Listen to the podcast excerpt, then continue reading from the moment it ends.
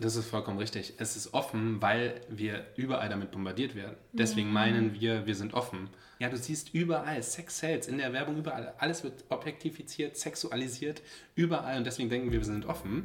Und, äh, aber sind wir null? Ja, weil wir uns trotzdem immer nicht trauen. Also wir reden drüber, aber wir machen nicht, was in unseren Köpfen ist. Hallo und herzlich willkommen bei Soul Food. Mein Name ist Katharina Minwegen und in diesem Podcast möchte ich euch einladen, euch gemeinsam mit mir auf eine Reise zu begeben. Eine Reise zu uns selbst und unserem eigenen Körper, aber auch zu allem, was uns umgibt, nährt und glücklich macht. Lasst uns gemeinsam die Welt mit all ihren Möglichkeiten entdecken und mit Freude und Abenteuerlust herausfinden, wie wir mit kleinen Veränderungen Großes bewegen können. Für uns, für andere und den wunderschönen Planeten, den wir alle unser Zuhause nennen dürfen. Dazu teile ich einmal die Woche meine Gedanken und Erfahrungen mit euch und interviewe immer wieder wundervolle Menschen, die uns mit ihren Ideen und ihrem Wissen inspirieren und gemeinsam mit uns ein wenig über den eigenen Tellerrand hinausblicken möchten. Denn zusammenreisen ist doch schöner als alleine, oder?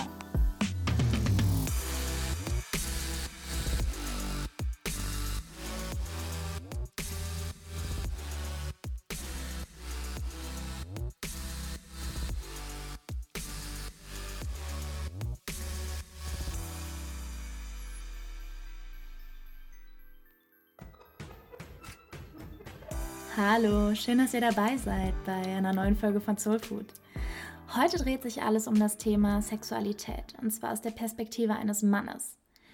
Ich habe mich schon in so vielen Situationen gefragt, wie ist das wohl für einen Mann? Und Ben gibt mir und uns heute die Möglichkeit, einmal die Perspektive zu wechseln, beziehungsweise für alle Männer unter euch vielleicht gewisse Dinge einmal anders und aus einer neuen Perspektive zu sehen. Ben hat selber einen Podcast zum Thema Sexualität und redet heute ganz offen mit mir über sein erstes Mal, Ängste, Dating, Verhütung, Homosexualität und vieles mehr. Und wie jede Woche habe ich auch heute ein Zitat passend zum Thema. Bertrand Russell sagte, jede Unwissenheit ist bedauerlich, aber Unwissenheit auf einem so wichtigen Gebiet wie der Sexualität ist eine ernste Gefahr. Und ich möchte heute auf dieses Zitat gar nicht so sehr eingehen, sondern euch mit diesem Zitat ein wenig auf unser Interview einstimmen und euch dazu ermuntern, es im Hinterkopf zu behalten, während ihr zuhört. Denn Unwissenheit im Bereich der Sexualität kann auf so vielen Ebenen Probleme kreieren, wo eigentlich gar keine sein müssten, wenn wir uns mit dieser wundervollen Sache ein bisschen mehr befassen und ein bisschen offener über sie sprechen würden. So, und jetzt wünsche ich euch ganz viel Spaß mit unserem Interview. Hallo Ben. Wir haben gerade über fliegende Eier geredet. Hallo Katharina. Ja, haben wir. Schön, dass du, schön, dass du da bist. Ja, es freut mich hier zu sein. Danke. Wir reden heute in allererster Linie über männliche Sexualität. Also ich bin jemand, ich glaube, ich habe mir so gefühlt ähm, mein ganzes Leben schon gewünscht, mal so für eine Woche ein Mann zu sein, einfach um zu wissen, wie es ist wird wahrscheinlich in diesem Leben nicht mehr passieren. Deshalb, ja, finde ich es total, find total schön, dass wir natürlich, indem wir reden, da haben wir eben auch schon kurz drüber gesprochen, ja, die Möglichkeit kreieren können, eben vielleicht einfach mal zumindest, also natürlich, wir können es nicht nachfühlen, aber wir können zumindest mal so einen Switch, also sprich die Perspektive des anderen einnehmen. Und darum geht es heute. Und ich würde als allererstes super gerne ja. mal wirklich ganz am Anfang anfangen. Also sprich da, wo Sexualität eigentlich anfängt. Also sprich so die ersten sexuellen Erfahrungen, die man so macht. Wo fängt denn Sexualität an? Das ist ja, ja. schon eine spannende Frage, oder? Das ist ja fast schon eine philosophische Frage. Ja, ja wo fängt es an? Also ich würde, also meine meine Frage ist eigentlich vielmehr, beziehungsweise mein Gedanke, den ich hatte, war, dass man es als junge Frau, also ich war relativ früh sexuell aktiv und ich hatte es natürlich als Frau immer extrem leicht, würde ich sagen, weil bei mir oder bei Frauen allgemein, das geht ja irgendwie immer. Aber bei Männern, wenn es bei denen nicht geht, aus welchen Gründen auch immer, dann geht es halt gar nicht. Wie geht man damit um, wenn man jung ist und vielleicht eben einfach noch nicht so viel Erfahrung hat? Weil ich glaube, gerade Frauen oder junge Mädchen, die suchen sich ja dann oft eher ältere Männer, die eben ja schon ihre Erfahrungen gesammelt haben. Aber wie macht ihr das? Mhm. Also, wir reden ja gerade von Sexualität im Sinne von Penetration. Genau. Ne? Ja. Und da, da sind wir jetzt. Ne? Das ist auch vollkommen in Ordnung. Wie machen wir das? Also ich muss sagen, ganz kurz, um mein, auf mein erstes Mal zurückzukommen, das war mit jemandem, äh, mit einer Frau, die hatte schon Sex und war noch ein Jahr jünger als ich. Wow, ja. Ja, und es war was, an was ich mich immer gerne erinnere, weil es einfach schrecklich war.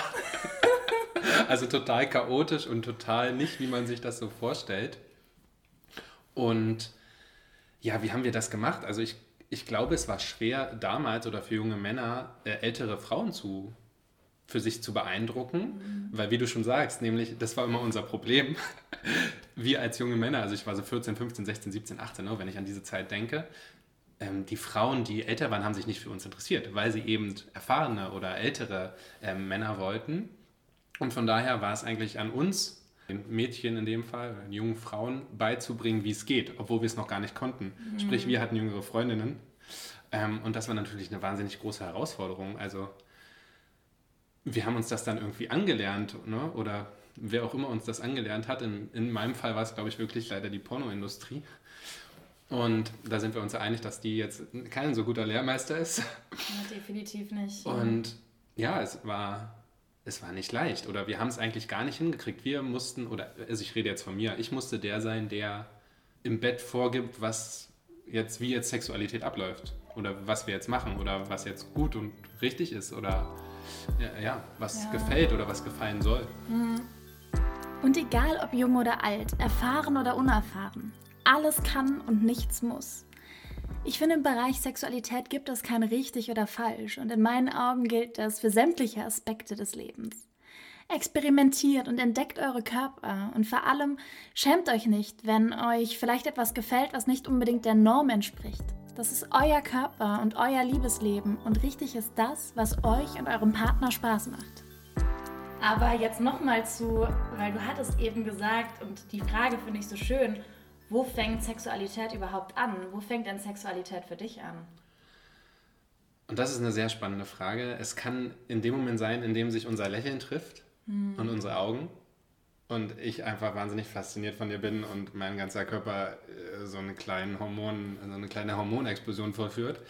Äh, Und es kann, es kann sein, wenn ich dir zugucke, wie du irgendwie einen Teig anrührst für einen Kuchen, den wir jetzt gemeinsam backen werden. Äh, Es kann auch erst sein, wenn du meinen Nacken streichelst, wenn unsere Lippen sich berühren, wenn, du, wenn wir uns küssen. Oder natürlich, ja, du hast ja gefragt für mich. Also es ist abhängig. Ne? Es kommt auch auf die Person an, die mir da gegenüber sitzt. Ne? Manchmal ist Sex einfach dann Sex, wenn ich ähm, mit meinem Penis in eine Vagina eindringe. Ja? Ganz einfach. Und manchmal ist es schon viel früher und bei vielen, mit vielen kleineren Nuancen verbunden, mit vielen kleineren, wundervollen Momenten, ja, die sich dann natürlich auch hochschaukeln können. Und dann in den Sex, den wir, ich nenne den mal diesen penetrativen, penetrat, Pene? Penetrations, Pene, ich weiß gar nicht, wie man das richtig konjugiert. Ähm, penetrativen? Ist das das richtige Wort dafür? Ich glaube schon. Wir lassen das einfach. ich werde es rausfinden. Ja, wir uns. finden, wir finden das raus. Ähm, penetra penetrativen finde ich eigentlich ganz gut. So nehmen wir den jetzt mal. Ähm, Sex, genau, dann ist, dann ist es dann, dann ist es dann der, der Ja. Sex. Und der kann aber schon viel früher anfangen. Ja, und das finde ich ganz interessant, dass du das sagst, weil ich glaube, dass uns das so ein bisschen verloren gegangen ist. Weil meine Erfahrung, also ich meine, ich bin jetzt schon länger Single und ich habe auch ein bisschen gedatet. Was mir aufgefallen ist, ist, dass es einfach oft sehr, sehr schnell geht. Und wir nicht, weil ich liebe diese magischen Momente, diese Momente, wo man genau das, was du gesagt hast, wo dieses Gefühl in einem aufsteigt, wo man irgendwie merkt, so, boah, da passiert gerade was in mir. Aber das kann ja auch wachsen. Aber wenn man sich dem immer direkt hingibt und sagt, ja, ich fühle das, also schlafe ich direkt mit Person XY, warum kann man nicht einfach mal, ja, so ein bisschen, so ein bisschen spielen und so ein Diese bisschen, Spannung. ja, so ein bisschen diese Spannung erzeugen, ganz genau. Ähm, und das fängt für mich zum Beispiel auch schon, das fängt für mich gar nicht da an, wo ich direkt beim ersten oder beim zweiten Date mit jemandem schlafe, sondern das fängt für mich tatsächlich schon da an, wo ein Mann mich direkt beim ersten Date versucht zu küssen. Da ist bei mir mittlerweile ehrlich gesagt schon so ein bisschen der Ofen aus. Ehrlich? Ja, ich, hm. also ich will das gar nicht pauschalisieren, ja. weil es gibt sicher Situationen, wo das total passt. Es kommt drauf an. Es kommt drauf an, aber so, ich habe dieses Gefühl, ich werde dieses Gefühl nicht los, dass es so ein bisschen so ein Muss ist. So, hm. Das Date ist nicht perfekt gewesen, wenn wir uns am Ende nicht küssen. Und ich sehe das halt anders. Also ich kann auch mit jemandem zehnmal einen Kaffee trinken gehen und da ist eine wahnsinnige Spannung und es ist super intensiv und man versteht sich total gut und man küsst sich aber erst beim elften Date. Ja, das ist dieses Altromantische, was, glaube ich, wirklich wirklich schön ist. Mhm. Und wenn, jetzt, wenn du es sagst und ich mich da gerade reinfühle, ist es wahnsinnig toll. Und eine gute Freundin von mir hat das letztens erzählt, die hatte drei, vier Dates mit jemandem und es ist nichts passiert. Und ich, ich so in meiner Männerwelt, hey, du datest dich immer noch mit dem? Und dann bin ich aber zurückgegangen und dachte mir, ja, stimmt, das ist wundervoll. Man weiß noch gar nicht, woran man ist, ne? So dieses geheimnisvolle, hm, was, was passiert hier eigentlich? Was machen wir hier eigentlich? Aber ich sehe ihn jetzt zum fünften Mal, also irgendeinen Grund wird das ja haben. Mhm. Ne? Und ich glaube, das ist auch das, was unsere Gesellschaft uns eben halt auch irgendwie so zeigt und sagt, ja, ähm, beim ersten Date okay küssen, beim zweiten Date hat man halt Sex. Mhm. So. Und wie du schon gesagt hast, das mit dem ersten Date küssen ist wie, ne, beim Sex muss man Orgasmus haben. Das ist ja genau das Gleiche. Also es ist ja genauso Quatsch. Ja. ja also es, man kann doch einfach das passieren lassen, was sich schön anfühlt. Ja, und ich glaube, da ist das Problem, dass wir alles, was wir tun und auch alles, was andere tun, immer bewerten. Das ist gut, das ist schlecht. Das hm. ist nicht gut, wenn ich keinen Orgasmus hatte. Ja. ja, aber Sex besteht ja nicht nur aus einem Orgasmus, sondern aus noch ganz vielen anderen Dingen. Und das ist zum Beispiel auch sowas, mm, ich glaube, da ist es viel, da sind wir auch wieder so in diesen, wir haben eben schon kurz darüber geredet, dass wir oft sehr stark in diesen, in diesen Rollen mhm. drin sind, ähm, die die Gesellschaft eben auch ein Stück weit vorgibt. Und meine Erfahrung hat gezeigt, dass es fast schon okay ist, wenn eine Frau keinen Orgasmus hat, weil das ist so normal, ja. weil Frauen, für Frauen ist es halt viel schwerer zum Orgasmus zu kommen. Aber was passiert denn, wenn ein Mann mal keinen Orgasmus hat? Also ist dir das schon passiert, dass eine Frau, also wie ist es schon passiert und wenn ja, wie waren die Reaktionen der Frauen?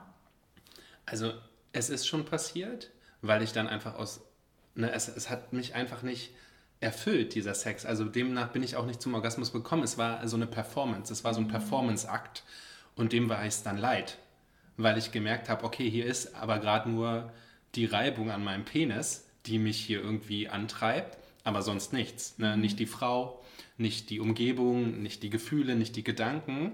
Und dann habe ich das halt sein gelassen. Es ist nicht oft vorgekommen, weil ich auch ganz oft, muss ich ganz ehrlich zugeben, es doch getan habe einfach um zum Orgasmus zu kommen, weil dann ist es halt vorbei. Ne? Mhm. Ne? So Orgasmus, okay, Sex ist beendet. Und die Reaktionen waren, ähm, ich muss mal überlegen, also es war, glaube ich, es war wirklich nicht oft, aber ich musste es erklären. Mhm. Also ich musste mich erklären. Oder der Frau auch die Angst nehmen, weil sie ja dann ganz oft natürlich irgendwie Angst hatte und sich nicht genug gefühlt hat und dann natürlich gleich auf sie reflektiert hat, ähm, bin ich daran schuld. Und hier kann es sehr hilfreich sein, einmal die Perspektive zu wechseln. Ich kenne so viele Frauen, die beim Sex häufig keinen Orgasmus haben und ich zähle mich da definitiv dazu. Aber es lag nie daran, dass mein Partner schlecht im Bett war oder nicht ordentlich performt hat. Manchmal hat man eben einfach keinen Orgasmus und deshalb sollte man das auch nie persönlich nehmen oder aber einfach ganz offen darüber reden und fragen, ob es etwas gibt, das man anders machen kann. Denn niemand weiß, was dir gefällt und niemand kann in deinen Kopf gucken. Und das gilt sowohl für Männer als auch für Frauen. Es war auch, muss ich sagen, ich habe ja gerade gesagt, es war auch manchmal so, dass ich mich dabei nicht wohlgefühlt habe. Es war auch manchmal so, ich habe mich wohlgefühlt, aber es ging halt einfach nicht. Ja? Und, und, dann ist es natürlich nicht die Schuld der Frau, logischerweise. Und das macht einer Frau mal, die das eben nicht kennt, weil sie kennt Orgasmus, äh, Abspritzen des Mannes ist Orgasmus, ist Sexende. Das musst du dann erstmal irgendwie begreiflich machen. Ja, und genauso ist es ja auch mit dem Thema Lust. Ich habe das Gefühl, dass eine Frau darf keine Lust haben hm. und ein Mann muss immer Lust haben. Ja. Ach, schlimm. Es ist eine wahnsinnige, also es hört sich jetzt, ich, es ist jetzt so diese Opferrolle, aber es ist eine wahnsinnige Bürde, das mhm. zu haben, wirklich. Mir wird dann oft gesagt, ja, wenn du Sex haben willst, bin ich irgendwie immer verfügbar oder dann kann ich das oder dann machen wir das halt. Aber wenn der Partner mit mir Sex haben will und ich keine Lust habe, dann ist das irgendwie ärgerlich, doof. Ne? Und diesen Druck zu haben, okay, jetzt will sie, jetzt muss ich, das ist wahnsinnig anstrengend. Macht keinen Spaß. Also genauso wie der ganze andere sämtliche Druck, der uns, der da mitschwingt. Ja? Also wie oft ich, da muss ich mal für alle Männer, also ich habe ganz oft das Gefühl, dass Männer glauben, man muss immer eine Erektion kriegen und immer Sex haben können. Das ist nicht so.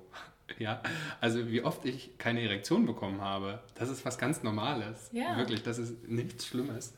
Äh, hat damit viel zu tun, dass ich eben mit Druck gemacht habe, mhm. weil ich jetzt muss. Ja, und das ist äh, wahnsinnig belastend. Mhm. Ja, und das hat, das war auch mal so, dass es so eine richtige Spirale bei mir war.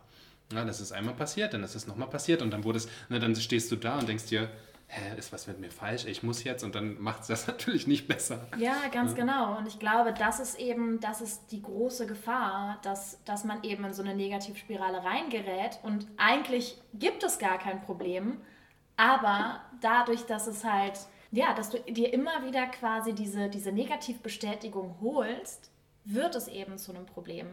Und das ist unglaublich schade. Und ja. ich finde es so interessant, weil ich habe, glaube ich, für mich so in, in den letzten zweieinhalb Jahren gelernt, dass wir viel zu oft auch unseren Partner oder, oder unseren Liebhaber oder unsere Liebhaberin, wen auch immer, für unsere eigene Lust verantwortlich machen. Habe aber erkannt, dass der Einzige oder die Einzige, die für deine Lust verantwortlich ist, bist immer du selber. Du allein bist verantwortlich. Und wenn ich Lust habe und du keine, dann ist das okay.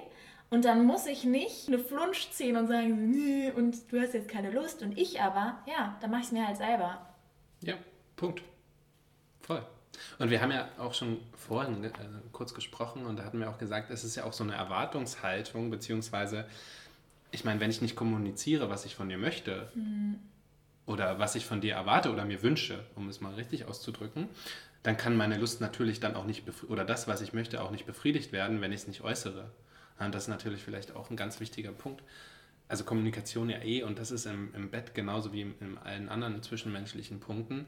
Wir müssen einfach offen und ehrlich darüber reden, was wir uns wünschen mhm. und was wir möchten und was uns Spaß macht, was uns Freude bereitet. Und wenn wir das offen aussprechen, dann können wir da immer, also immer eine Lösung finden. Und wir haben nicht diese Angst in uns drin, irgendwas unausgesprochen zu haben, weißt du? Und wir hatten auch vorhin kurz gesagt, im, im, im schlimmsten Fall ist es so, dass ich irgendwas in mir habe, irgendeine Lust, irgendeine Idee und ich traue mich einfach nicht, die zu äußern, weil ich Angst, weil ich für dich denke, wie du darauf reagierst. Und dann kommt irgendeine, ja, irgendein Zufall und ich hole mir das woanders. Und dann, dann ist das Problem groß, nur weil wir nicht drüber gesprochen haben. Mhm. Und vielleicht wäre das für dich vollkommen in Ordnung und du würdest dich freuen, das mal auszuprobieren, was auch immer ich davor habe. Oder du sagst halt, nee, damit kann ich nichts anfangen, aber es ist aus mir raus, weißt du, diese, diese Last, dieser Druck ähm, ist weg. Das ist, glaube ich, auch ganz wichtig, ja. ja dass Wobei, wir uns da frei machen. Mhm. Ja, total. Wobei da für mich dann auch direkt schon wieder ein anderer Gedanke kommt. Ist es überhaupt möglich, quasi den einen Partner zu haben, der all unsere Wünsche erfüllen kann, befriedigen kann, wie auch immer du es nennen möchtest. Und das glaube ich nämlich nicht. Und das ist auch so. Ja. Also, und das ist auch wichtig, dass wir uns bewusst machen, dass es nicht diese Person gibt, die all unsere Wünsche erfüllt. Und dass ich, wie du es schon gesagt hast, es ist meine Verantwortung. Ich darf den Partner nicht dafür verantwortlich machen, dass er jetzt irgendwas nicht möchte, was ich will. Das, das, mhm. Diese Last darf ich ihm nicht aufbürden. Das wäre wahnsinnig egoistisch Total. von mir. Ja? Und es wird nicht funktionieren. Und das, es geht halt auch nicht. Und das ist auch okay.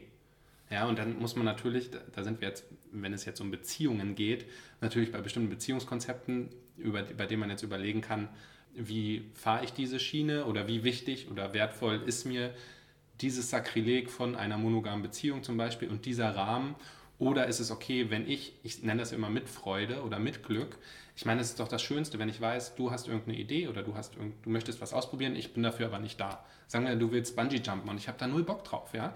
und du hast aber einen guten Kumpel oder eine gute Freundin, mit der du Bungee-Jumpen willst. Und ich sage, ja, go for it. Hey, du bist glücklich dabei. Dann mach's doch. Mhm. Ne? Dann ist halt die Frage, wie weit ist es in der Sexualität dann was Falsches oder was anderes, wenn du glücklich bist mit, deiner, mit deinem Spaß, mit deiner Freundin, mit jemand anderem.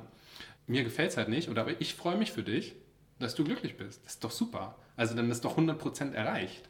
Total, ja. Ich glaube, dass da eben ganz oft die, die Angst mit reinspielt, dass die Angst vor dem Verlust und aber auch die Angst davor, dass der andere vielleicht besser ist mhm. als ich selber. Und da kommt natürlich dann wieder Selbstliebe ins Spiel, weil ich glaube, wenn man sich selber liebt und wirklich weiß, wer man ist und eben auch Vertrauen in die Beziehung hat, dann, dann entsteht diese Angst gar nicht erst. Die entsteht nur aus einem Mangel heraus. Ja.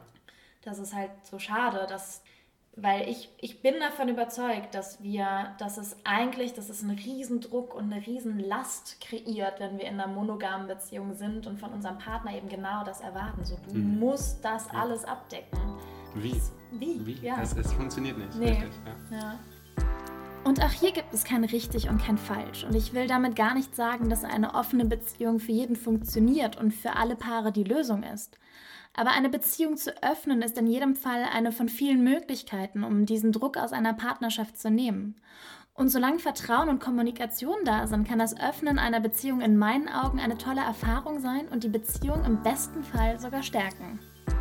Jetzt waren wir ja eben schon bei dem Thema Kommunikation. Und mich würde total interessieren. Ich mag immer, wenn du so lächelst und freust, dich freust, eine Frage zu stellen. Das ist ja. wahnsinnig inspirierend. Ja? Das ist, schön. Ich bin gespannt. Na, also Frauen, wir schnattern ja ganz gerne. Mhm. Und ähm, also ich rede schon mit meinen Mädels auch sehr viel über Sexualität. Also mhm. auch mit meiner Schwester. Ich rede da eigentlich mit, mit meinen Freunden, mit, mit all meinen weiblichen Freunden drüber. Also okay. so dem engeren Kreis. Mhm. Wie ist das bei euch? Redet ihr über Sex? Das wolltest du schon immer mal wissen. Das wollte ich schon immer mal wissen.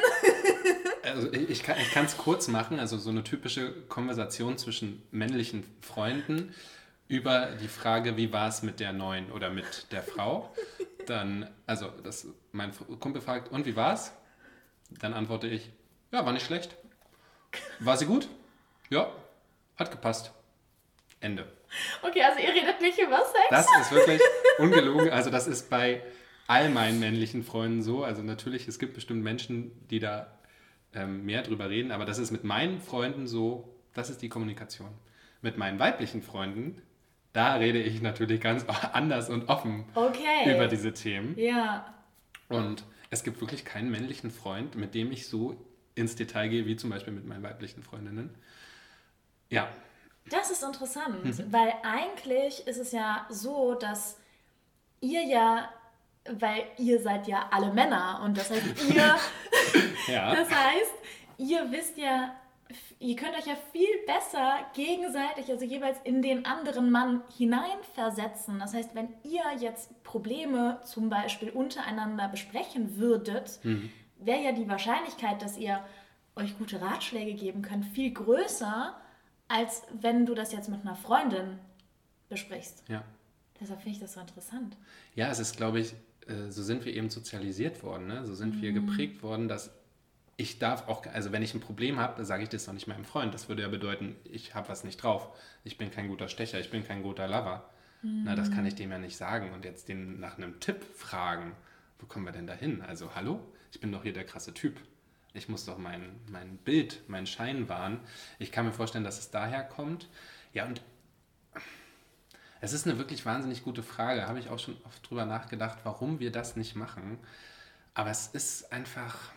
Hm. Fang doch einfach damit an. Ja, ich glaube, das, das ist auch die Herausforderung, wenn du 20 Jahre über etwas, etwas verheimlichst ne? oder etwas, eine Tür geschlossen lässt, sie nach 20 Jahren zu öffnen da entstehen Herausforderungen. Mhm. Ne, da ist, und es ist natürlich auch die Sichtweise, also wenn ich mit meinen Freunden über bestimmte Dinge rede, also die wissen ja, was ich mache, so oder über was ich rede. Und wenn ich dann gewisse Sachen anbringe, dann ist bei denen schon Schotten dicht. Dann brauche ich nicht weiterreden, weil in, in denen ihrer Welt, da ist das too much oder so, was macht man nicht. Ne? So irgendwie irgendwas mit dem Po oder mhm. ja, irgendwas, was homos homosexuell oder homoerotisch sein könnte. Äh, da hört es dann auf und dann bleibt es halt nur bei der Frage, und kann sie gut blasen? Ja. Und wie war sie im Bett? Hat sie alle Stellungen gemacht? Ja. Okay. Aber wir gehen halt nicht tiefer, weil wir immer noch so konstituiert wurden, dass wir nicht über Gefühle sprechen. Und wenn ich eine Frau vor mir habe, weiß ich, okay, ich kann verwundbar sein. Ne? Wenn ich meine Freundin da ist, die weiß, also da weiß ich, da kann ich mich einfach öffnen. Die, die ist nicht wie ein Mann, die denkt nicht wie ein Mann. Die denkt, oh ja, oh, erzähl mal, wie hast du dich dabei gefühlt und wie war das so für dich?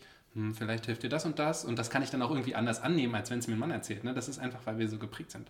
Weil 30 mhm. Jahre jetzt schon in dieser Welt so leben und ich es nicht anders erlebt habe einfach. Ja, Jetzt hast du gerade schon gesagt, weil das finde ich auch, ich finde das so interessant, weil gerade wenn wir, wenn wir über, über gleichgeschlechtlichen Sex reden, habe ich das Gefühl, dass das unter Frauen auch fast schon was Normales ist. Mhm.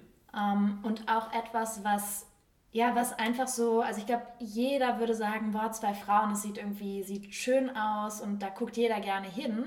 Wohingegen zwei Männer da habe ich das Gefühl, dass das irgendwie immer noch ein Tabu ist. Und das fängt aber, finde ich, gar nicht da an, wo wirklich zwei Männer sich küssen oder miteinander schlafen, sondern das fängt tatsächlich schon, genau wie du gerade gesagt hast, das fängt schon im Kopf der Männer an. Warum erlaubt ihr euch das nicht, eben auch diese, vielleicht diese Fantasien zumindest zu haben oder Dinge auszuprobieren? Warum ist da direkt so eine Angst, dass man so einen Stempel aufgedrückt bekommt? Also persönlich zu mir, ich erlaube mir diese Fantasien auf jeden Fall. Also ich bin da, da glaube ich, habe ich ganz viele Fantasien, was das angeht. Also da habe ich keine Probleme. Ich kann mir vorstellen, dass wir einfach dieses Rollenbild des Mannes tragen, der der starke Mann sein muss, der gut im Bett ist und Homophobie ist einfach, das ist ja immer noch nicht anerkannt. Ja, also da, da, da, wenn du da draußen hier in irgendwo in Berlin auf der Straße rumläufst, in Berlin geht das vielleicht noch, aber ich komme vom Dorf, wenn da einer schwul ist, da brauchst du nicht in eine kleine Ortschaft ziehen. Das ist so, da haben die Angst. Weil das wird, da wird einfach drauf geguckt. Na? Und dann das in diesen Freundeskreisen zu äußern, ey, also letztens so ein Analplug würde mich ja schon mal interessieren. Hä, du stiebst dir was in Po? Nee, das ist einfach vom Grunddenkmuster in den ihren Köpfen Homosexualität, das ist was Schwaches, das ist was, was man als Mann nicht macht. So, zwei Frauen, ihr seid ja eh sexualisiert, oder zwei Frauen miteinander, ja geil. So, na, das ist einfach nur, weil unser, weil unser Kopf da ganz anders getriggert wird. Mhm. Ich weiß nicht, wie das bei Frauen ist. Ähm, aber ja, Homosexualität geht einfach immer noch nicht, weil sie, ja, ich meine, das steht in der Bibel, ne, dass das nicht so funktioniert. Ja. Und da glauben viele Leute dran. Ja, und das ist so schade, weil ich glaube, dass dadurch, dass wir eben diese Fantasien unterdrücken, das haben wir ja eben zu Beginn auch schon gesagt, dass dadurch natürlich auch ganz viele Probleme entstehen. Und ich finde es wirklich so krass, dass eben für viele Männer, glaube ich, da, wo so, so, so eine Idee, so ein Gedanke, so eine Fantasie in den Kopf kommt, dass da automatisch direkt so dieses, oh Gott, ich bin nicht schwul.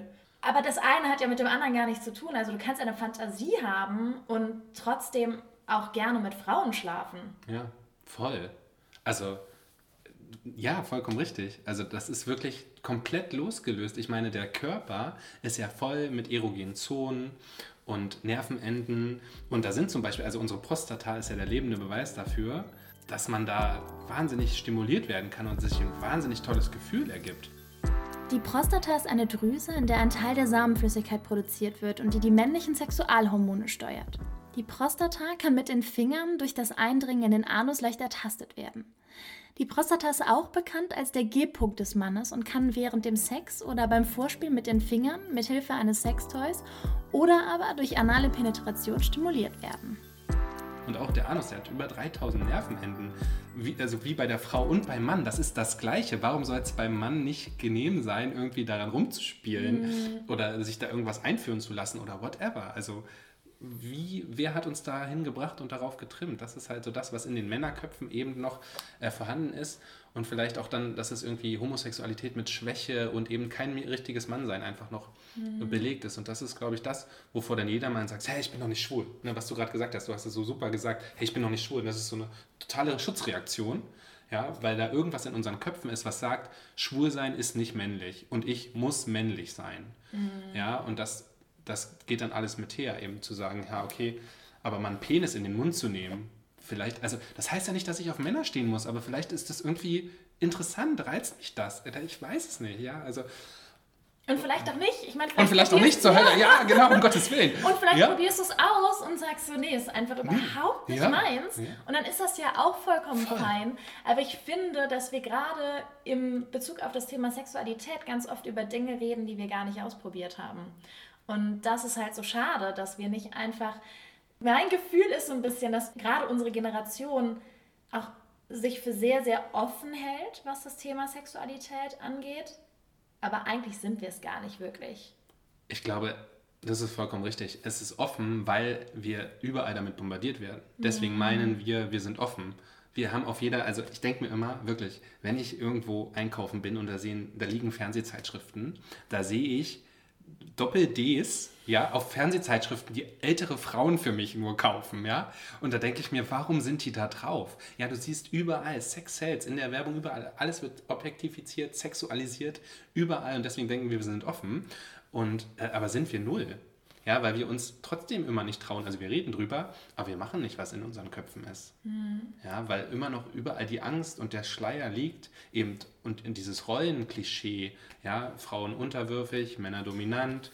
Ja, das, das muss halt so gespielt werden, sonst bist du kein richtiger Mann oder keine richtige Frau. Sonst bist du anders, sonst bist du gesell nicht gesellschaftsfähig. Total. Und das ist zum Beispiel auch sowas das mir insbesondere in meiner Zeit als Single aufgefallen ist, weil ich habe echt das Gefühl, dass es so viele Männer da draußen gibt, die auch eigentlich ganz gerne einfach mal so Blümchensex hätten und einfach mal so ganz zart mit jemandem schlafen möchten und vielleicht auch einfach mal nur in den Arm genommen werden wollen.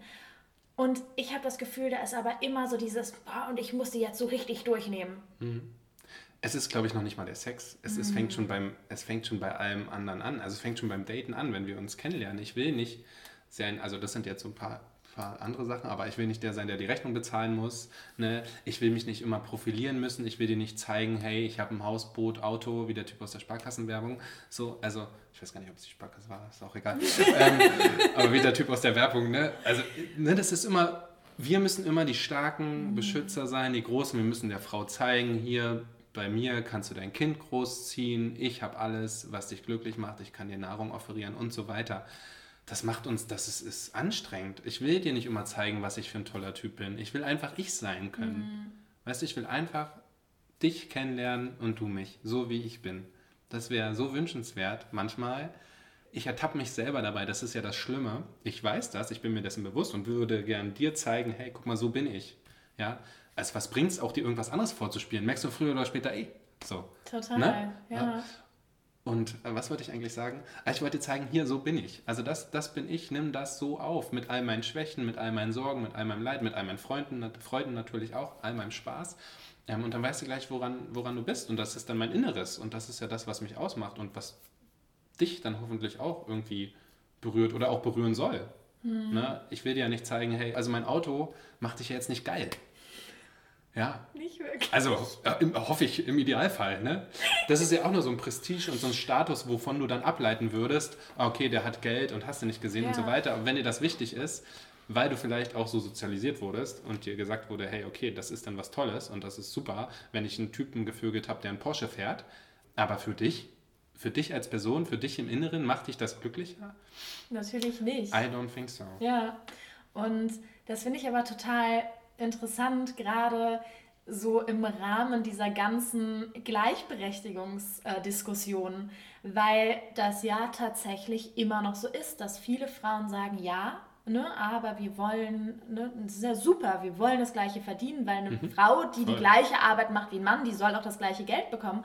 Aber dass wir an ganz vielen anderen Stellen eben immer noch dieses alte Rollenbild auch wollen, ganz bewusst, weil es gibt da draußen so viele Frauen, die sagen, ja, natürlich zahlt der Mann beim ersten Date. Aber warum denn? Warum kann auch eine Frau nicht einfach mal sagen, so, hey, ich zahle halt. Hm. Und das finde ich so ganz, ganz schwierig, auf der einen Seite eben Gleichberechtigung zu wollen und es dann aber nicht zu 100% zu fahren. Also ich muss ganz ehrlich sagen, ich finde es unglaublich schön, so Gentleman irgendwie die Tür aufzuhalten. Und das hat für mich dann zum Beispiel auch in dem Moment nichts damit zu tun, dass, dass es da keine Gleichberechtigung gibt, sondern es ist einfach eine, eine Geste. Genauso wie ich aber auch jemandem, ich kann auch aus, aus Höflichkeit jemandem die Tür aufhalten und dann hat es nichts damit zu tun, dass ich, ja, dass, dass wir da irgendwie in einer, in, einer, in einer Diskussion über Gleichberechtigung sind. Aber mich würde total interessieren, wie auch dieses ganze Thema Gleichberechtigung, ob das was verändert hat in der Art, wie ihr auf Frauen zugeht. Weil da, das war ja eine ganze Zeit lang, ich meine, es ist ja gar nicht mehr so intensiv, das Thema, aber es ist auf jeden Fall immer noch da. Aber hat das was verändert? Also sprich, angenommen, du bist jetzt irgendwo draußen auf der Straße oder im Club, geht man auf Frauen noch genauso zu wie noch vor ein paar Jahren, als es diese Debatte noch nicht so extrem gab? Also das ist ganz schwer von mir zu sagen, weil ich nie Frauen angesprochen habe. Mm.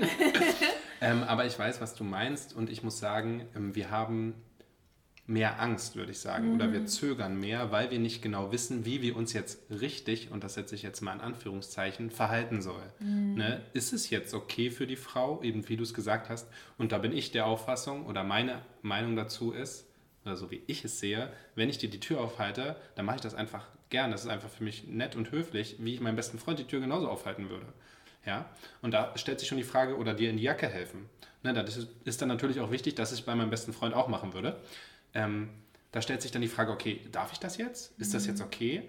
Ja, also ich glaube, worüber wir nicht debattieren sollten oder müssen, auf keinen Fall, was ganz wichtig ist, was jeder Mann dann hoffentlich auch mal verstanden ist, dass Nein Nein heißt und Ja Ja bedeutet. Das ist was ganz Wichtiges und ich hoffe, das wurde einfach den Männern, aus der Perspektive kannst du vielleicht das besser berichten, dann auch klar. Also hat sich da bei dir was verändert, als diese Debatte aufkam? Würdest du sagen, okay, da haben die, da haben die Männer jetzt mehr Rücksicht genommen und nicht einfach gemacht und losgelegt, sondern irgendwie was abgeholt, was eingefordert, eine Zustimmung?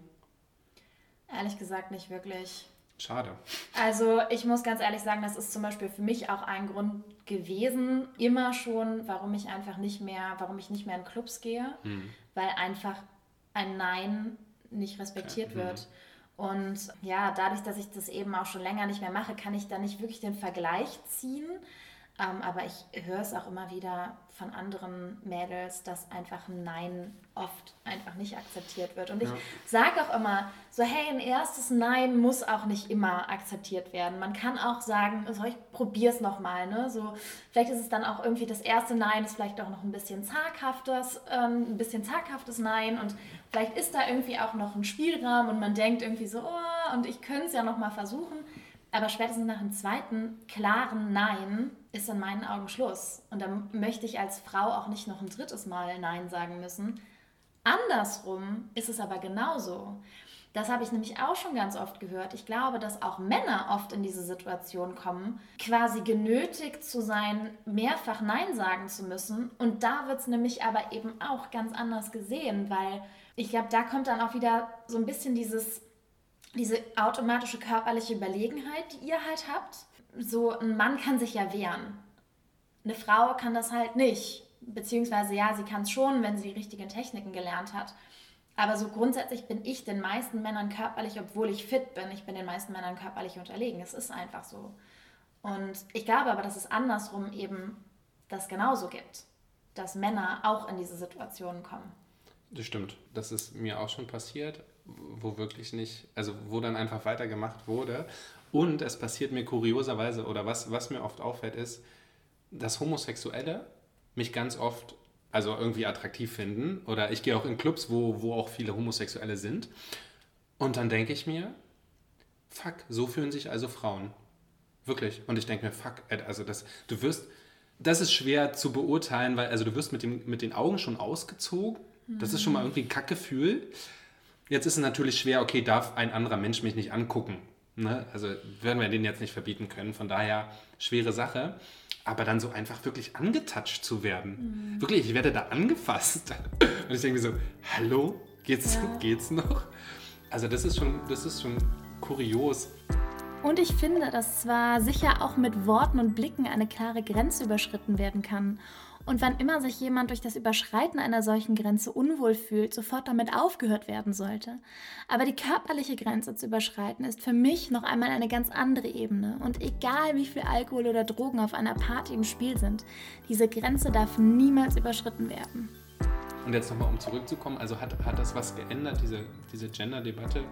Also in meinem Bewusstsein auf jeden Fall. Mhm. Aber sie hat auch dazu geführt, dass ich nicht mehr genau weiß, was ist jetzt richtig, wieder in Anführungszeichen, und was ist falsch? Was darf ich noch, was darf ich nicht?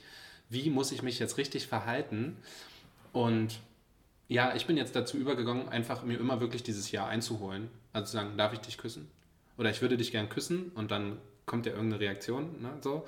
Oder ich würde jetzt gern mit dir schlafen und dann und das ich ist auch vollkommen. Voll schön. Und das ist auch, und, und so fühle ich mich auch voll gut ja. dabei, weil ich auch oft oft war es der Fall, und das lese ich immer wieder, das berichten mir leider Menschen, hauptsächlich Frauen immer wieder, es war so oft, dass sie diesen Sex nicht wollten. Mhm. Und es gab auch Tage bei mir, da wollte ich diesen Sex eigentlich gar nicht. Da habe ich es einfach nur gemacht, aber so richtig gewollt. Mhm. Ja. Aber ich finde es total schön, weil das ist ja auch, also ich finde eigentlich sollten wir das alle so machen ja. und fragen, weil auch das haben wir ja eben schon gesagt. Wir können ja nun mal nicht in den Kopf des anderen reingucken. Und ich glaube, wir eröffnen auch einen ganz wunderschönen Raum, wenn wir diese Frage stellen. Weil nur wenn du diese Frage stellst, lädst du den anderen überhaupt ein, wirklich so, sein, so zu sein, wie er sich gerade fühlt. Und lädst den anderen überhaupt erst ein, eben auch ja, die eigenen Wünsche zu äußern. Und vielleicht sagt der andere dann, ach du, eigentlich habe ich keine Lust mit dir zu schlafen, aber lass uns doch einfach irgendwie gemeinsam hier noch eine Stunde liegen und ein bisschen kuscheln. Das kann ja auch wunderschön sein und ich finde, es ist eine, ein total schöner und respektvoller Umgang, wenn man sich diese Fragen stellt und ich überlege auch gerade, ich glaube, mich hat das noch nie jemand gefragt und ich finde es gerade, also ich fand es wirklich richtig schön, diese, diese Idee, da steht jemand, darf ich dich küssen? Weil meistens passiert es halt einfach und mhm. das ist, das kann auch schön sein und das soll ja auch überhaupt nicht bedeuten, dass man das jetzt immer machen muss, dass man jetzt immer fragen muss, darf ich, darf ich nicht. Ja. Aber grundsätzlich, und das gilt für beide Richtungen, für beide, in beide Richtungen finde ich es unglaublich schön. Ich werde mir das auf jeden Fall zu Herzen nehmen, da einfach öfter mal zu fragen, darf ich das? Ist das okay? Möchtest du das auch? Und ich glaube, dass man so auch viel mehr Nähe erzeugen kann. Ähm, ja, eben genau aus dem Grund, weil man sich gegenseitig erlaubt, genau so zu sein, wie man ist, mit allen Wünschen und allen Bedürfnissen, die eben gerade in dem Moment da sind. Ja. Auf jeden Fall. So, so ist es. Genau so ist es. Ja. Ich kann dem nichts hinzufügen. ja. Jetzt würde ich super gerne nochmal also, du hast jetzt jemanden aufgerissen im Club und jetzt ja. würde ich super gerne. Ich alter Aufreißer. jetzt würde ich super gerne. Wie macht man das? Ins, äh, ins Bett mal ins springen. Bett. Ja, genau. Direkt ins Bett springen. Direkt ins Bett springen. Weil ich frage mich natürlich, wenn, also gerade wenn man sich jetzt noch nicht so lange kennt. Ich würde jetzt mal so dieses, man ist schon länger in der Beziehung drin und es ist schon ein bisschen vertraut, das würde ich jetzt mal, das Szenario würde ich jetzt mal ausklammern. Ist ja auch langweilig. verstehe ich. Ja. Das heißt, man kennt sich noch nicht so lange, man hat auch vielleicht noch nicht miteinander geschlafen. Was sind eure größten Ängste? Zu versagen. Hm. Also ich, ich, ich hätte jetzt noch, ich dachte, die Frage kommt, was denken wir? Dann wäre jetzt mein erster Einfall gerade, dir zu zeigen, dass ich ein krasser Typ bin. Mm. Das ist das, was ich also gedacht habe zum Glück. ähm, was ich primär immer gedacht habe, okay, wir haben das erste Mal Sex miteinander, ich muss dir jetzt zeigen, dass ich es drauf habe dass du deinen Freundinnen erzählst, weil ich ja weiß, ihr redet darüber, boah, war der gut. Mhm. Boah, das ist der, am besten, am besten muss ich derjenige sein, der der Beste ist, mit dem du jemals Sex hattest. Das ist das, was, keine Ahnung, 20, 30 Minuten in meinem Kopf auch vorgeht oder vor, damals eben, zum Glück ist es nicht mehr so und nicht mehr so schlimm ausgeprägt, muss ich sagen. Ich bin auch noch nicht perfekt oder ja, habe das, oder das ist nicht, noch nicht weggegangen. Ähm, aber so, so war das früher, genau. Das ist meine Angst und meine Angst ist dann eben zu versagen, genau. Mhm. Zu, dir eben nicht zu zeigen, hey, guck mal, ich kann hier alle Positionen, doppelten Flickflack reingesprungen mit Schraube und oder ich halt, oder ich komme schon nach fünf Minuten oder so. Äh, oder ich weiß nicht, ja, irgendwas, ich mache irgendwas, was dir nicht gefällt. Oder das, das ist meine Angst. Ja. Und da finde ich interessant, was du gerade gesagt hast, dieses ich möchte der, der Mann sein, mit dem du den besten Sex in deinem ganzen Leben hattest. Das würde ja implizieren, dass jede Frau vergleicht. Das impliziert das. Und ja. das finde ich, find ich echt richtig interessant, weil ich weiß gar nicht, ob, ob das Frauen machen, ob die sagen so, boah, aber der war so viel besser als der. Sag es mir. Tun sie das? Also ich mach's nicht. Ich mach's schon. Okay, das ist, das ist spannend. Ja, doch, wir, also ich als Mann, ich spreche jetzt für mich, ich mache das.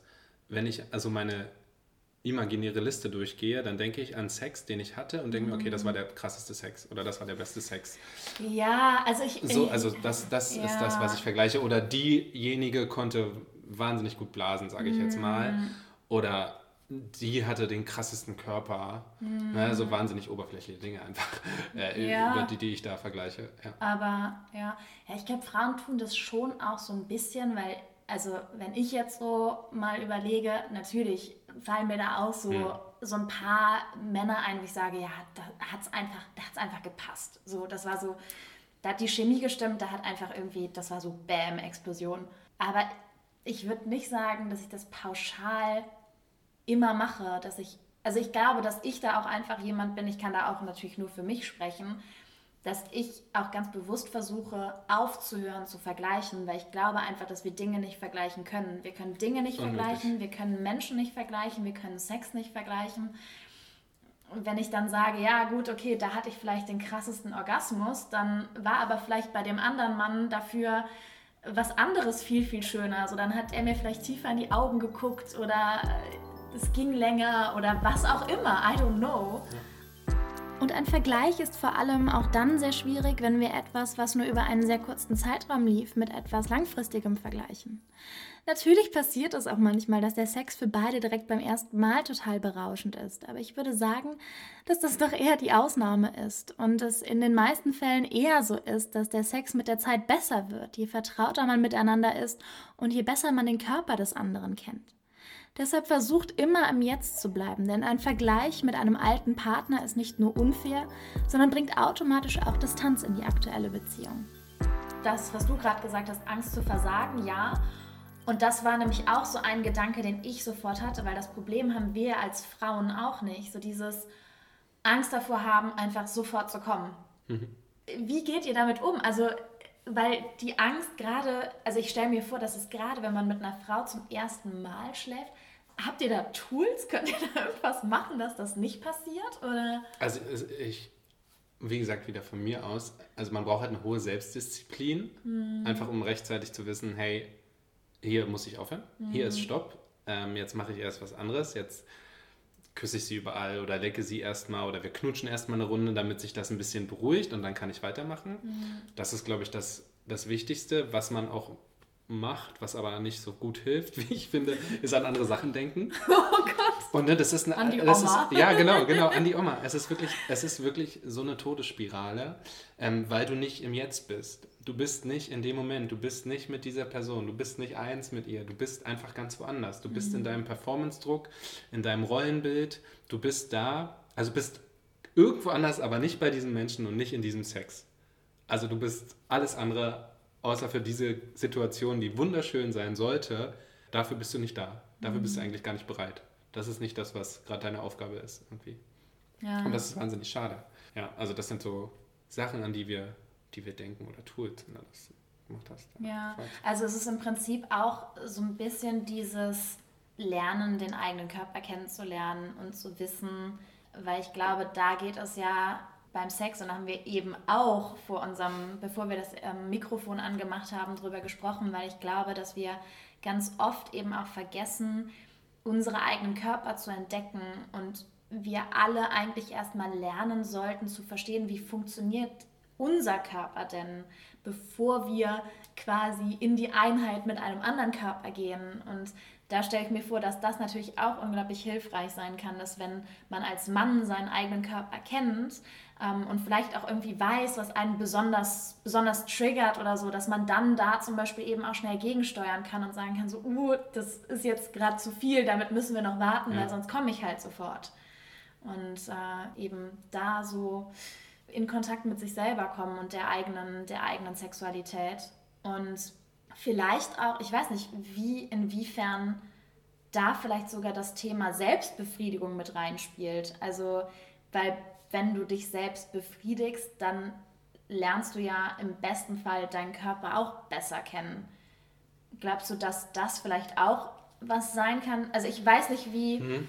vielleicht ich, auch ganz spannend, wie Selbstbefriedigung bei Männern überhaupt aussieht. Das ist übrigens auch sehr spannend. Ich habe letztens auch eine Folge mit einem Mann gemacht und darauf sind wir gekommen, also es war mit einem Kumpel von mir und wir haben kurz darüber gesprochen, wie wir uns selbst befriedigen und haben herausgefunden, dass er es komplett anders macht als ich. Und es spielt jetzt so viel mit rein, wir müssen es mal echt kurz machen. Also Selbstbefriedigung ist ja oft leider bei Männern so, dass wir ein Porno haben und uns selbst befriedigen.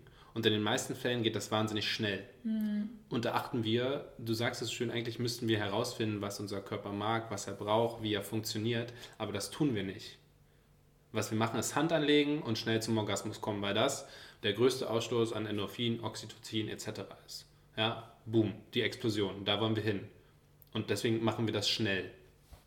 Wir müssten lernen oder es müsste uns jemand beibringen oder wir müssen es eben selber machen, ähm, das rauszukitzeln. Und da gibt es nämlich viel, viel mehr Stufen, die auf dem Weg dahin sind, die auch super sind. Aber die übergehen wir halt, weil wir einfach uns schnell da zur besten Stelle klicken mhm. und dann schnell versuchen abzuspritzen. Ne? So ganz einfach gesagt.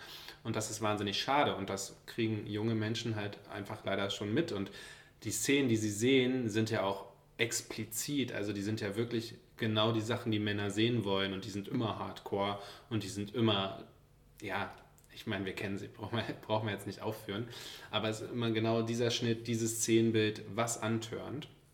Und das ist wahnsinnig negativ, auch für unsere eigene ähm, Körperwahrnehmung und das, wie wir uns selbst befriedigen. Das war ganz spannend bei meinem Kumpel, der hat das eigentlich ganz gut gemacht, der, der hat wirklich länger masturbiert. Ähm, das fand ich super. Und dazu bin ich dann auch übergegangen. Ich habe dann ein Buch gelesen und das, das heißt Multi-Orgasmic Man. Hm. Das habe ich mir jetzt angenommen. Das ist wahnsinnig toll. Und da lernt man, ich glaube, du hattest auch mal jemand in der Folge, ähm, da ging es auch um, um, ähm, um Sex. Ja, und, Göran. Äh, genau, mhm. und da habt ihr auch viel darüber gesprochen. Das war auch ganz spannend. Ähm, und das sind ja zwei gekoppelt, voneinander gekoppelte Sachen, zwei Reflexe. Ähm, und da lernt man das abzukoppeln. Und das versuche ich jetzt auch beim Sex. Das ist ganz lustig. Und das kann man auch bei der, das lernt man aber, indem man sich so hingehend selbst befriedigt. Ähm, von daher wäre das für jeden Mann eine gute Empfehlung, ähm, das so zu machen.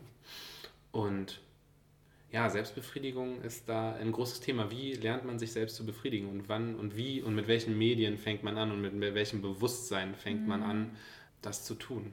Ja.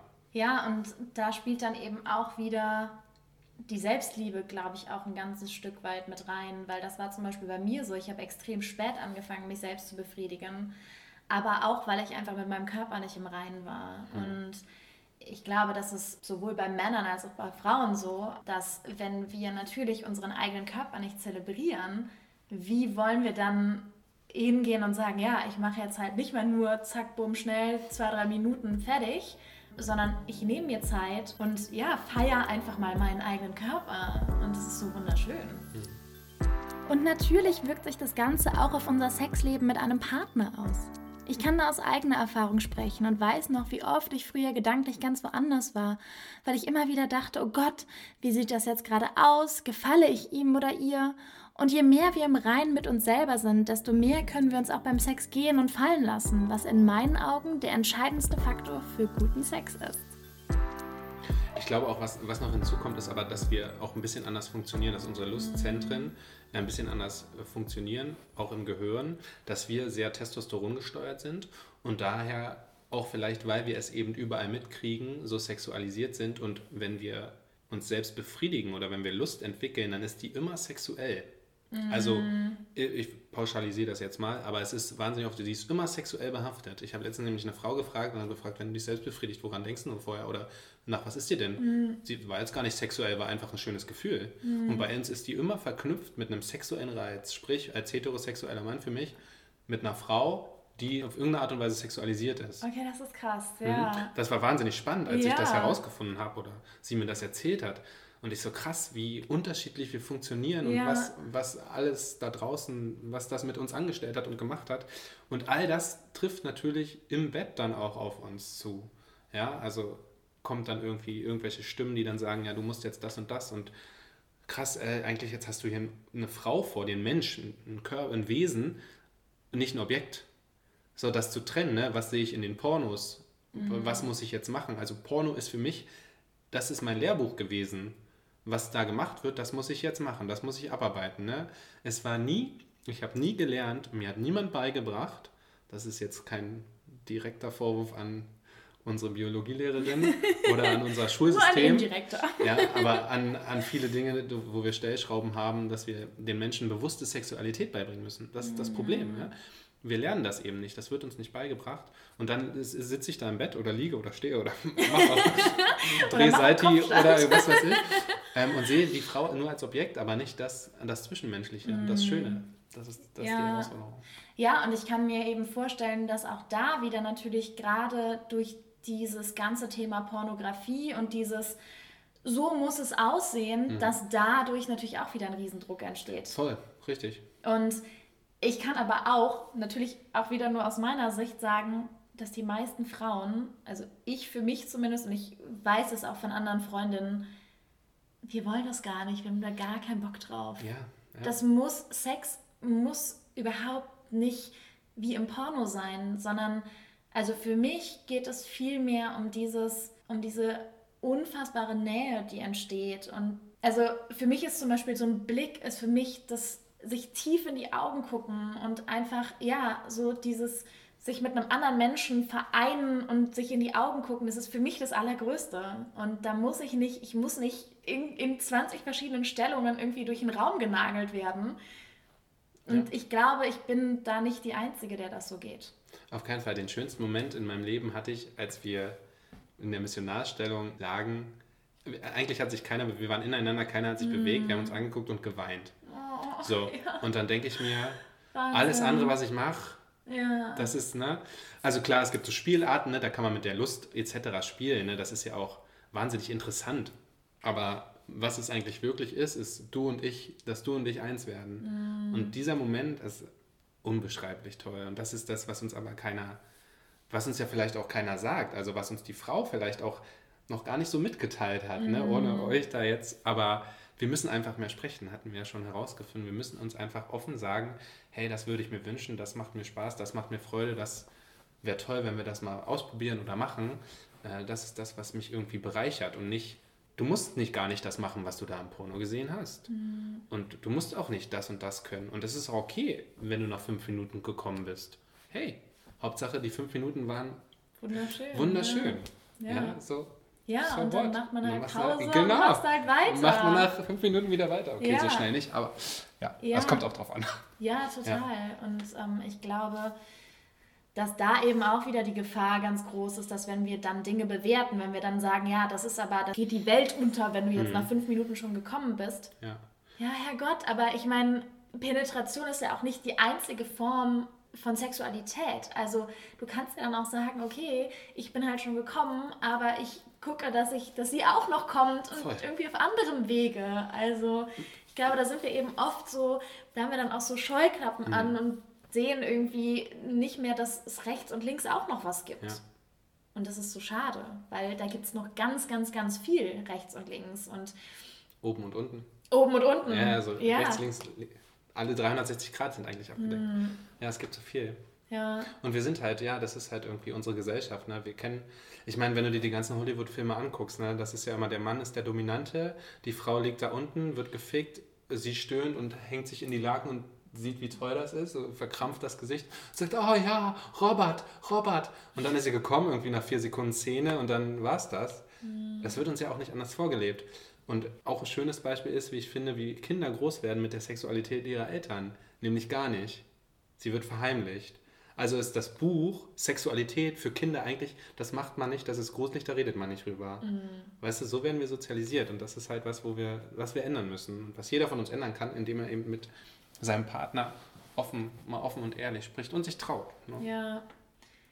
Jetzt sind wir ja gerade schon bei Kommunikation und jetzt will ich gern zum Schluss noch über Verhütung reden. Mhm. Weil. Das ist wichtig. Ja, es ist sehr wichtig und das ist zum Beispiel auch etwas, wo ich schon ganz oft und das, da will ich auch gar nicht pauschalisieren, wo ich schon oft, ich weiß auch von vielen Frauen, die sagen, nee, äh, Kondome will ich nicht, finde ich, find ich scheiße. Aber ich weiß auch, dass es bei vielen Männern so ist, dass die sagen, ja, nee, mit Gummi kann ich nicht. Aber wie geht man in deinen Augen am besten mit dem Thema um? Weil es muss ja angesprochen werden. Also ich glaube, dass es eben immer mehr Begegnungen gibt, wo man sich noch gar nicht lange kennt und eben sofort ungeschützt drauf los.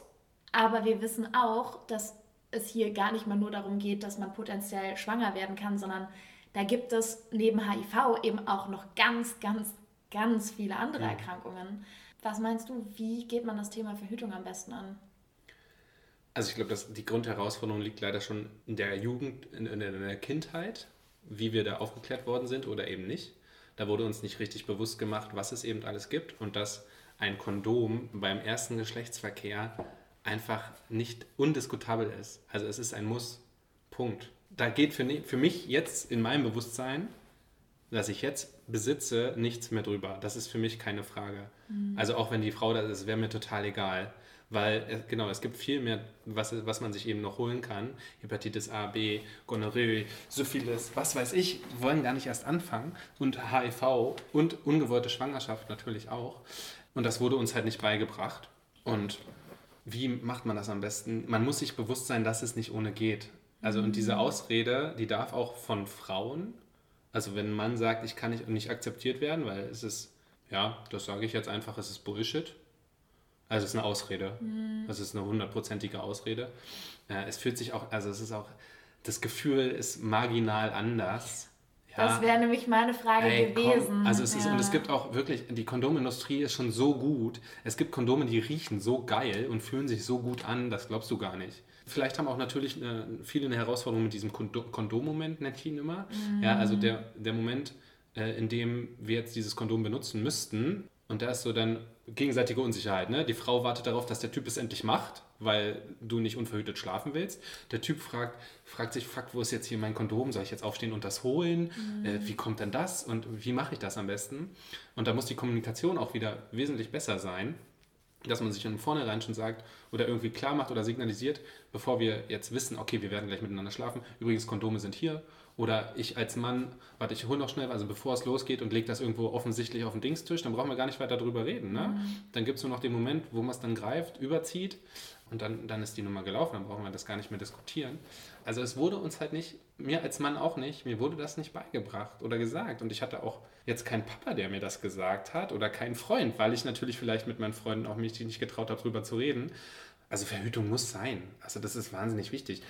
Ich weiß jetzt nicht, wie die Frauen das sehen, die kein Kondom wollen. Also das, da fehlt auch ein Bewusstsein meiner Meinung nach. Dahingehend, also die sind, wurden halt nicht richtig aufgeklärt. Mhm. Ja. Das habe ich bei dir letztens noch in der Story, hatte ich tatsächlich vorher auch noch nie gesehen. Ich glaube, da sind sich eben auch die wenigsten drüber im Klaren, weil natürlich auch Oralverkehr, ja. auch da kannst du dir, weil ich hatte gesehen, dass du, ähm, ich glaube, es waren Lecktücher, mhm. Fand ich total spannend, weil das macht man sich nicht bewusst. Ich meine, mhm. wie schnell ist man dabei, irgendwie, ja, schön mit dem Mund? Ja. Ja, wir haben ja nicht miteinander geschlafen. Ja. ja. Das ist ja das, das Lustige. Also ähm, diese, diese äh, Krankheiten, die da übertragen werden, können auch sein, wenn ich jetzt eine andere Person lecke und am nächsten Tag oder zwei Tage später jemand anders küsse. Mhm. Und auf einmal hat er eine Geschlechtskrankheit und der weiß gar nicht woher. Das ist keinem bewusst. Ne? Auch, also egal bei welchem Oralverkehr, einem Penis oder einer Vulva, können Geschlechtskrankheiten übertragen werden. Mhm. Ja. Auch beim Anus. Also. Mhm. Genau. Also wir wissen das nicht. Ne, da ist unser Bildungssystem wahnsinnig schwach aufgestellt. Da ist irgendwie auch irgendwie alte Lehrer, die irgendwie sich nicht trauen, irgendwas zu erzählen. Ich weiß es nicht. Aber es gibt ja. auch tolle Lehrer und Lehrerinnen. Definitiv. Ähm, Aber im Endeffekt, es ist, es ist Kommunikation, ja. die hilft. Immer. Ja. Bei allem. Ne? Wir kommen irgendwie immer wieder drauf. Ja. Das ist am Ende der springende Punkt. Hm. Ah, das mit der Fötung, das kann ich mir gar nicht. Wie siehst du denn das? Also willst du auch keine Kondome? Auf ja. jeden Fall. Also das war für mich so, also ich meine, in meinen Beziehungen, als ich meine Partner frisch kennengelernt habe, da haben wir auch, also bei meinem, bei meinem Ex-Freund, da war es zum Beispiel so, da haben wir gesagt, wir benutzen Kondome, bis wir uns beide getestet haben. Ja. Und dann hatte ich, ich habe damals noch die Pille genommen und dann war halt klar, so, ne, dann hatten wir beide einen Test gemacht und dann ja. musste man eben auch nicht mehr mit Kondom verhüten. Und ja, aber auf andere, also wenn man jemanden nicht kennt und nicht weiß, was der sonst noch so treibt. Und ich sehe es halt eben auch so. Also das war eben so eine Frage, die ich mir immer gestellt habe, weil ich sage zum Beispiel auch, für eine Frau, wenn der Mann ein Kondom benutzt, also ein krasser Unterschied ist es nicht. Und das war eben immer so, das habe ich auch schon so oft von Männern gehört, dass es dann hieß so, ja, nee, aber für uns, also wir fühlen dann kaum noch was. Hm. Bullshit. Lass es euch gesagt sein, das ist Quatsch. Ja. ja. Nee, aber ich finde, Verhütung ist super wichtig und es ist eben, ja, auch dieses, ich glaube, es ist halt gerade beim Thema Verhütung oft, da ist eine sehr hohe Hemmschwelle. Ähm, also ich glaube, viele trauen sich einfach nicht drüber zu reden. Genauso wie wir uns eben nicht trauen, über viele andere Dinge zu reden. Aber es ist super wichtig. Und ich glaube, indem wir drüber reden, wird auch die Angst davor viel kleiner, dass es irgendwie eine komische Situation gibt oder weil wenn es klar ist, ist es klar und dann ja. wissen beide, wo sie dran sind und ja. Wenn wir es einfach als obligatorisch betrachten, so dass mhm. darüber gesprochen wird oder dass es halt eben nichts nichts Unnatürliches ist oder was, vor was man sich schämen muss. Das ist ja immer mhm. die Angst, ne? wenn man auch seine Wünsche äußert, irgendwie Scham. Aber die ist ja auch nur anerzogen. Das wurde uns ja alles nur beigebracht, beziehungsweise nicht beigebracht. Und von daher müssen wir dahin kommen, dass wir einfach bewusster mit unserer Sexualität umgehen und uns, ja, und um mehr drüber reden. Total. So, so, kriegen wir das hin. Ja. Jetzt habe ich noch eine allerletzte Frage. Eine allerletzte Frage. Das ist eine Frage, die stelle ich all meinen Podcast-Gästen. Ja. Hast du Rituale? Ich finde, mir helfen Rituale total. Also ich habe so meine Morgenroutine, ich meditiere jeden Morgen. Und das muss auch gar nicht sein, was du so auf einer täglichen Ebene machst, aber hast du Dinge, Rituale, die dir helfen, um ja, mehr in Kontakt mit dir selber zu kommen, vielleicht so ein bisschen mehr Ruhe in deinen Alltag reinzubringen. Gibt es da, gibt's da was, wo du sagst, ja, das versuche ich irgendwie so oft es geht in meinen Alltag zu integrieren? Also ein Ritual ist auch das Meditieren. Also ich meditiere auch jeden, also ich versuche, da muss ich mich, äh, auch jeden, jeden Morgen oder jeden Tag zu meditieren, am Vormittag dann dem, dementsprechend. Und was ich mache, einfach mal zu sagen, ey, du machst jetzt einfach mal nichts. Mhm. Das ist so wirklich, was mich befreit. Und dann schmeiße ich mein Handy irgendwo in die Ecke, nehme ein Buch oder trinke einen Kaffee oder mache irgendwas, was mich gerade happy macht, nehme mir eine Tafel Schokolade, keine Ahnung, oder mache mir ein leckeres Essen. Und dann setze ich mich einfach ein paar Stunden irgendwo hin auf meinen Balkon oder auf meine Couch und mache einfach mal Me-Time. So, das ist wahnsinnig befreiend. Tut mir wahnsinnig gut. Und ich versuche auch, eben dann meine, meine Gedanken abzuschalten. Ja, das ist, das ist das, was mir wahnsinnig hilft. Also es ist gar nicht, gar nichts Großartiges, Spannendes, aber es ist vollkommen, das ist super. Ich glaube, gerade dieses Handy weg ist für viele schon ganz, ganz viel. Also ich mache das mittlerweile auch teilweise sogar, dass ich einen kompletten Tag mein Handy mhm. einfach ausmache. Ja. Und ich glaube, dass viele Menschen das gar nicht mehr können. Und das ist wunderschön. Ich freue mich immer, wenn, wenn ich das höre, weil ich glaube, gerade dieses permanente irgendwelche Bilder sich angucken und dieses permanente Bescheid werden, das ist auf Dauer einfach auch nicht gesund. Und ich merke eben auch immer, wenn ich so einen Tag mal hatte, wo ich gesagt habe, nee, heute mal kein Handy, das fühlt sich richtig an, als wären meine Akkus so aufgeladen. Mhm. Und deshalb, ja, ich kann das total gut nachvollziehen. Und das ist in Anführungsstrichen nicht viel, aber ich glaube, dass es für uns selber ganz, ganz viel ist. Doch. Ja. Ich danke dir für das wunder wunderschöne Gespräch. Sehr gerne. Ich hoffe sehr, dass Bens Worte euch genauso inspiriert haben wie mich und er mit seiner Offenheit vielleicht den einen oder anderen dazu ermutigen konnte, noch mehr in die Kommunikation zu gehen, wenn es um das Thema Sexualität geht und vor allem auch die Scham abzulegen, die noch viel zu oft mit Sexualität verbunden ist. Ihr seid alle wundervoll, wie ihr seid. Liebt euch selbst, erkundet eure Körper und den eures Partners. Nehmt euch Zeit, um herauszufinden, was sich gut für euch anfühlt und äußert eure Wünsche und Ängste. Denn nur so gebt ihr eurem Gegenüber die Chance, auch auf diese einzugehen. Bens Podcast verlinke ich euch in den Show Notes und ich freue mich wie immer, wenn ihr den Podcast fleißig mit euren Freunden und in den sozialen Medien teilt.